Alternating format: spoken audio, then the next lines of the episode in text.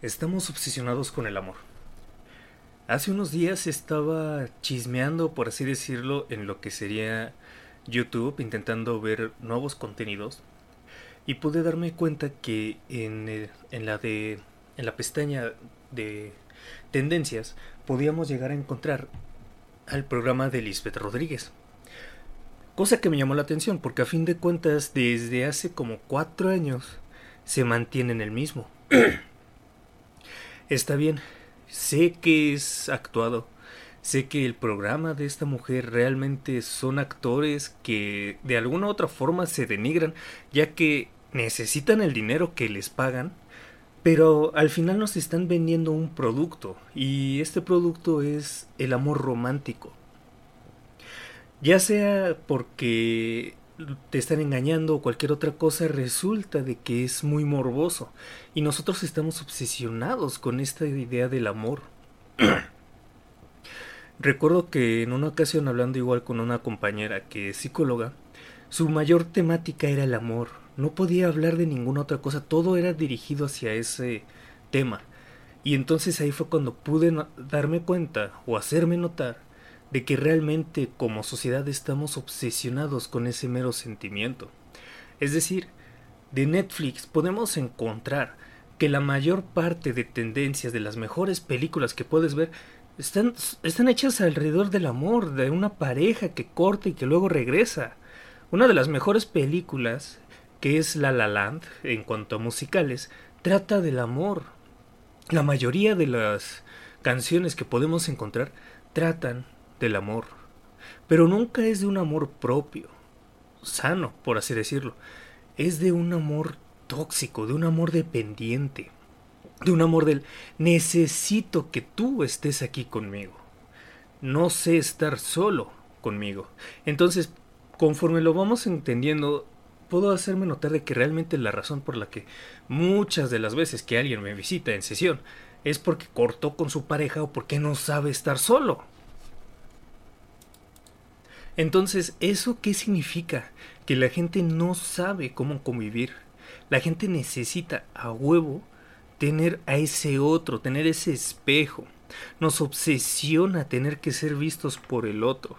Quizás Freud llegó a darse cuenta, ya que a fin de cuentas el psicoanálisis, si lo ves de una forma muy mm, impráctica, sino ya una vez lo empiezas a leer, se trata del amor propio.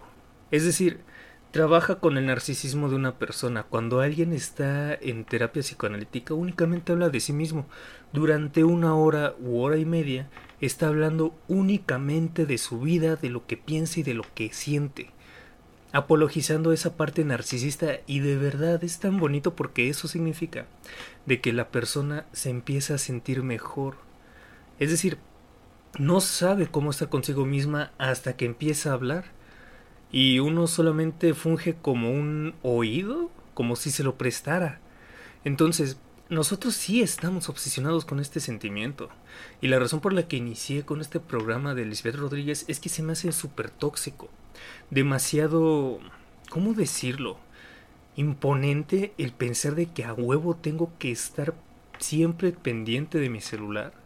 Que si un emoji, que si una sonrisa, que si esto, que si aquello. Güey, ¿Por qué la gente está tan obsesionada con esta idea de la fidelidad? Cuando una pareja es sana, todos los acuerdos están dichos, ya sea de fidelidad, qué es fidelidad, qué no lo es, qué se puede considerar como engaño y qué se puede considerar como traición. Entonces cada pareja lo va a ir definiendo. Hay quienes les gusta eh, tener otro tipo de pareja, es decir, quizás un tipo de poliamor, pero entonces ahí estamos encontrando justamente muchísimas diferencias. Ellos ya lo hablaron. Pero nosotros nos llega a morbosear pensar de que alguien está engañando a otra persona. Y hablando de esto me recuerda a otro programa que se llama Cheaters, que justamente trabaja una vez más con este lineamiento del engaño. Estamos llenos, absortos de esta idea del amor Lisbeth Rodríguez únicamente supo aprovecharse de que tenemos esa obsesión por la fidelidad, porque la gente a huevo tenga que estar con nosotros, que no nos damos cuenta de lo que está sucediendo. Nosotros somos seres que pueden elegir. La libertad como tal, desde mi propio raciocinio, no existe. Porque a fin de cuentas, cuando empiezas a estudiar psicología te das cuenta de que nunca hemos sido libres. Es decir, existe un sistema eh, económico, existe un sistema educativo, y conforme a eso te vas atando a lo que más te, te, va gustando. Si te gustan las matemáticas, seguramente te ates a alguna ingeniería. Si te gusta la lectura, seguramente te decantes más por una licenciatura. Entonces, nosotros no somos libres. Pero de lo que sí podemos al menos decir que tenemos libertad es la libertad de elección. Que algunos me podrán argumentar que eso no es más que una mentira. Y sí, lo comprendo. Porque a fin de cuentas estamos condicionados de alguna u otra forma. Pero la razón por la que yo peleo mucho este tipo de condicionamiento es porque creo que tenemos algo más allá. Entonces, en una relación nosotros tenemos libertades. Tristemente, si una persona está contigo, tiene la libertad de, ¿cómo decirlo?, de engañarte. Ella puede o él puede de alguna forma engañarte, puede ir y acostarse con 10 personas si quiere. Pero ahí es donde nos encontramos justamente con que te está haciendo daño a ti. Eres tan libre como puedas hacer daño a las demás personas. Entonces, bajo esta misma idea, nosotros no podemos ni siquiera acoplarnos a un tipo de libertad porque a huevo alguien estará revisándonos. Ya lo decía Michel Foucault, vamos a sacrificar privacidad por un poco de seguridad. Y tiene toda la razón. Nosotros estamos sacrificando nuestra privacidad, ya sea en lo que es en el ámbito personal, porque nos da miedo que alguien entre y se lleve nuestras cosas.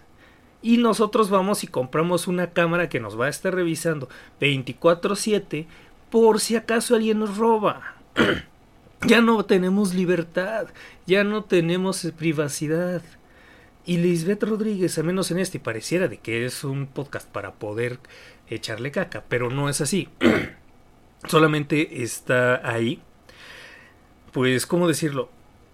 Es un programa que a mí me causa muchísimo estrés, porque a fin de cuentas invade la privacidad, aunque sea de actores, para poder demostrarnos de que es mejor hacer eso y tener la seguridad, entre comillas, de que tu pareja no te está engañando. Realmente nosotros debemos de mantenernos en ese ideal de un amor romántico, tóxico, en el que a huevo tienes que estar conmigo. Por eso es de que yo considero de que estamos obsesionados a un grado extremo con el amor en lugar de dejar que esa otra persona sea libre y elija querer estar con nosotros, tal y como lo dice Elvira Sastre, de, mm, ¿cómo era? Eh, ojalá puedas elegir que están, estar conmigo aun cuando puedes estar con otros, lo cual a mí se me hace súper bonito. Entonces es eso lo más importante. Conforme lo vas estudiando, te das cuenta de que no solo somos una compleja vieja reacción emocional, una compleja reacción neuronal. Somos más que eso. A veces el amor no es más que un reflejo de ti mismo, que a veces no es más que una mera amistad, pero es eso. Y yo vengo aquí justamente a exponer o a tal, tal vez tratar de pelear un poco esta visión tan tóxica que existe del amor y que por lo general los envía a terapia.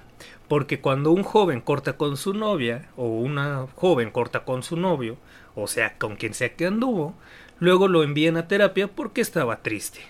Cuando realmente lo a veces la mejor cura para un corazón roto es el tiempo. Te vas a acostumbrar. Vas a pensar que esa persona ya te olvidó y ya. Pero no es necesario, al menos con esa parte, a menos de que tengas 30 años y estés en esa situación, ahí eso se le llama dependencia emocional. Y sí, sí se tiene que tratar. Pero, por lo mientras, un adolescente va a aprender. Si era su primera relación, no lo mandes al psicólogo. Si al caso lo debiste de mandar antes para que aprendiese a manejar el apego o el desapego.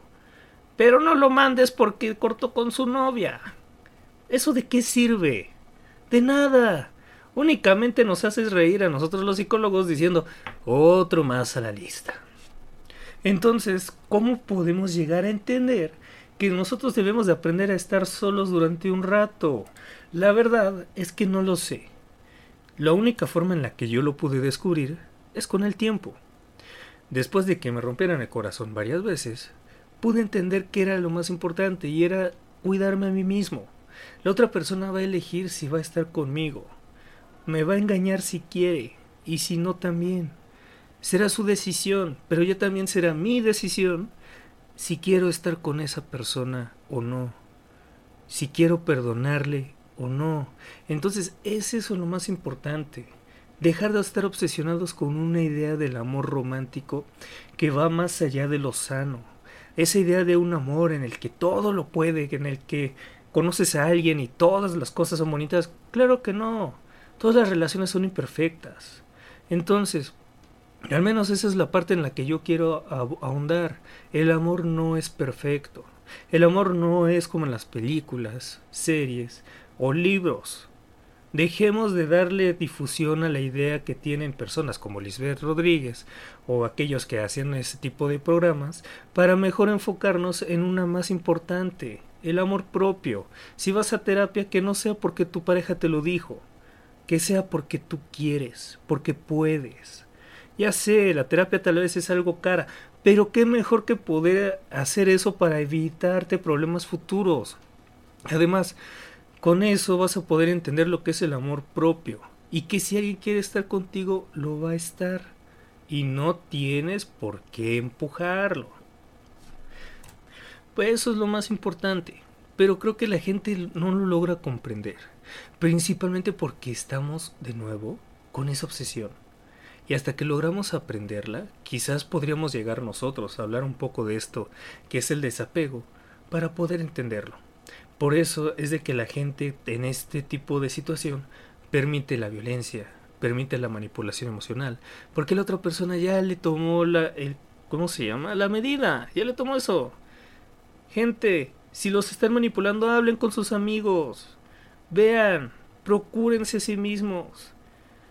Porque a fin de cuentas, si no lo hacen, ¿quién lo va a hacer? Es eso lo más importante, gente.